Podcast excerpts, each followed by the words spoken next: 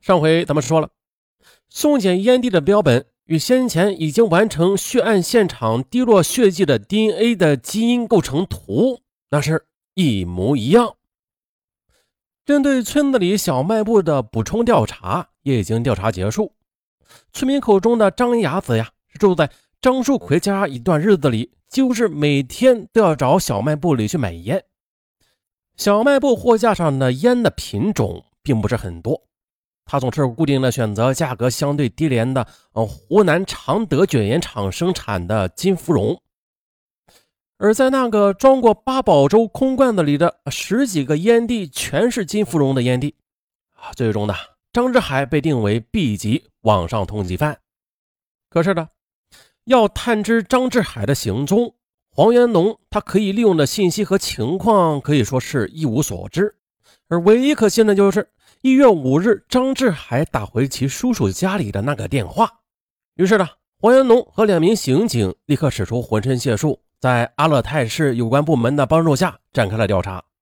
很快就发现了，原来的张志海对自己的叔叔也是说了谎的。那这是在整个侦缉过程中，警方探知张志海的第二次说谎。对，第一次说谎是对他的雇主，他跟雇主说要回家，但是却去了湖南。第二次是对他的叔叔，啊说在重庆。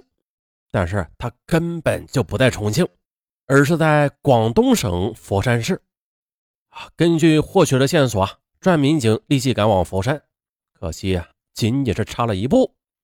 就在民警到达佛山的前两天，即二零零二年一月十日，张志海再次的从佛山市出逃，不知所踪。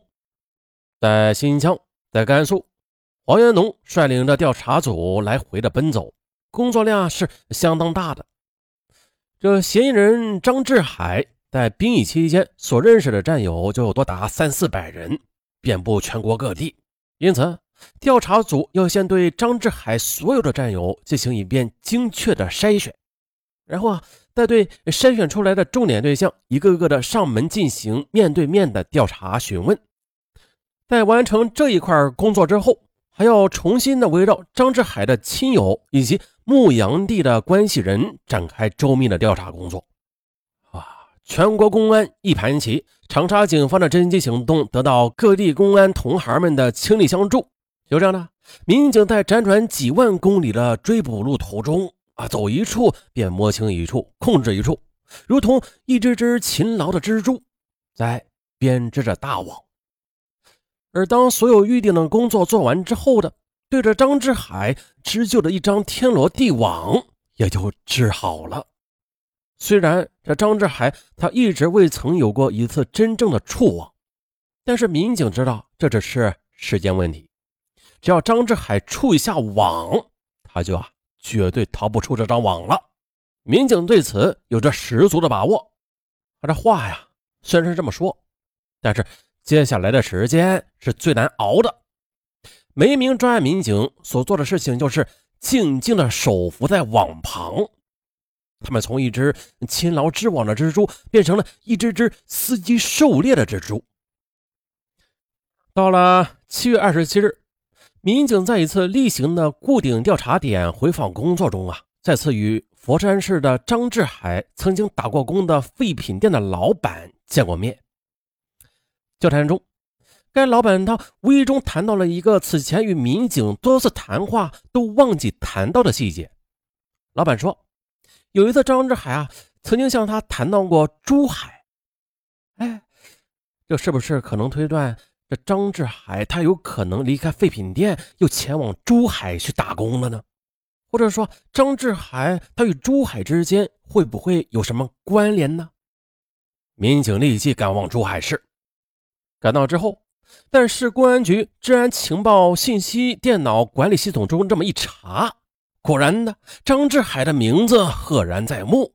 啊，张志海曾于二零零一年十二月二十一日，即案发前一个星期到过珠海，住在珠海市的一个名叫长运的招待所。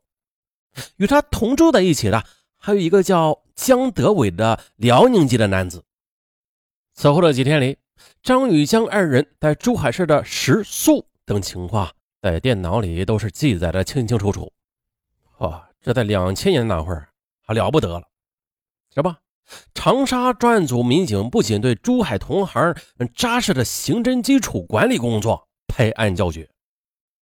经过查证，与张志海同在珠海食宿的江德伟啊，他极有可能就是刘洋六命血案的另外一名犯罪嫌疑人。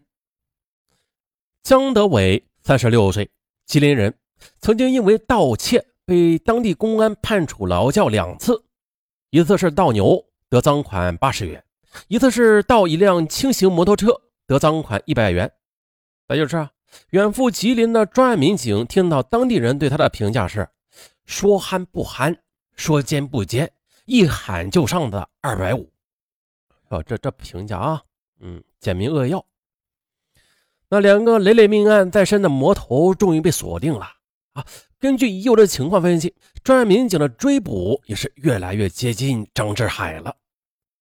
八月五日这天呢，应该说这一天是张志海的节期。那天晚上呢，张志海外逃八个多月，给他的叔叔打了一个电话。他这一次没有撒谎，他说啊，在广东省东莞市打工呢。也许是犯案后八个月安然无恙吧，他就觉得没有必要撒谎遁形了。而张志海的叔叔在接到张志海的电话之后呢，连忙的向警方打了举报电话。啊！举报了其侄子的行踪，专案民警立即行动。二零零二年八月六日的，已经是升任长沙市公安局刑侦支队副队长的黄元龙，带领着重案大队的民警，先期赶往东莞。八月七日，长沙市公安局副局长单大勇、刑警支队政委黄应华又带领几名专案民警赶赴东莞。八月七日下午的。正在东莞市一家名叫“巨谦”的家具厂里埋头干活的张志海，被声断喝吓得一个哆嗦，还没等他从工作台上立起身来呢，啊，就被摁倒了。至此，第一嫌疑人张志海落入法网。啊，张志海，他呢是从部队复员之后，又回到了甘肃原籍，无技无艺啊，也没有什么特长。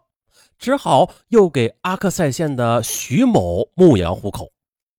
当地人替人放羊的规则很奇怪的，啊，应该说很奇特的。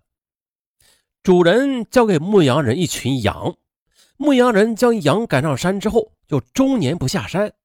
这人羊吃住都在山上，睡山洞，钻刺棚，这日子那是苦涩无边。还有就是，主人他也不付工钱。但是允许牧羊人一周消费一只羊，你是吃啊还是卖呀？悉听尊便。年尾剩下的那群羊就全部是主人的了。啊，附近有很多金矿的人呢，为改善伙食，隔三差五的经常向张志海买羊吃，而张志海也就是由此认识了被害人张树奎。零二年的十月九日。张志海突然向徐某辞工，说是张树奎力邀他去浏阳做工的。在淘金老板的描述中啊，远在千里之外的浏阳，水是清的，山是绿的，天也是蓝的，啊，相比眼下的洪都金矿的穷山僻壤、天寒地冻，刘阳在张志海的心中那就是一个天堂啊！啊，这一切的一切啊，对张志海有着无法抗拒的抵抗。和吸引力的原因，就是张树奎几次亲口承诺了，说要帮他在当地说和一个呃本地姑娘，让他当上门女婿。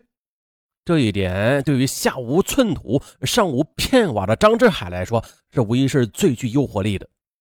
娶亲成家已经成为他一个近乎于绝望的梦想。现在呢，啊，突然有了一个。红艳艳的绣球向他远远的招摇着，啊，他当然是只有不管不顾的拿出拼命的劲头去追了。在当地的，一进入十月份，金矿就因为冰冻而无法开工。张树奎和他雇佣的一些本地的淘金工啊，就回到了浏阳。而张树奎前脚刚走，张志海后脚就按照张树奎留给他的地址和电话号码赶到了浏阳，住进了张树奎的家里。那现在分析张树奎为什么要向一个异地的牧羊人许下这么多的承诺啊，已经没有多少实际意义了。也许是场面上的几句搭口话啊，让张志海当了真；也许是闲聊中啊，张树奎随口甩出一个口风，让张志海晕了头。而张志海自己在询问室里对这一点的解释是：张树奎。他是靠着甜言蜜语和他搞好关系后，好买到便宜的羊肉吃。而事实上啊，张树奎确实的是从张志海那里买到了比别人呃更为便宜的多的羊肉。到后来了，张志海几乎是分文不收。总之是一段时间里，张志海真的把张树奎看成了可以带自己除苦救甘的贵人，从而对他深信不疑。可是呢？当他满心欢喜的来到了浏阳，指望的是这里能够给他一片新天地，但是啊，他很快的就失望了。他尽心尽力的为张家干所有他会干或者不会干的农活，可张家人却并不欢迎他，啊，更不领情。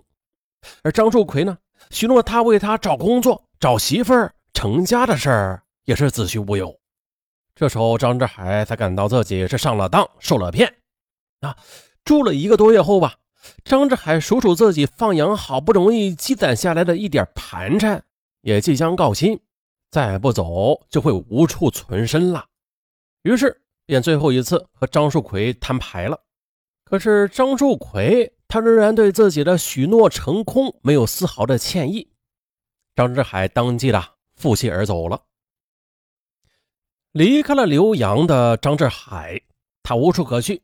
只好信马由缰，从长沙乘火车到了上海，在上海的一个小弄堂的私人旅社里，哎，他认识了流窜至此的江德伟。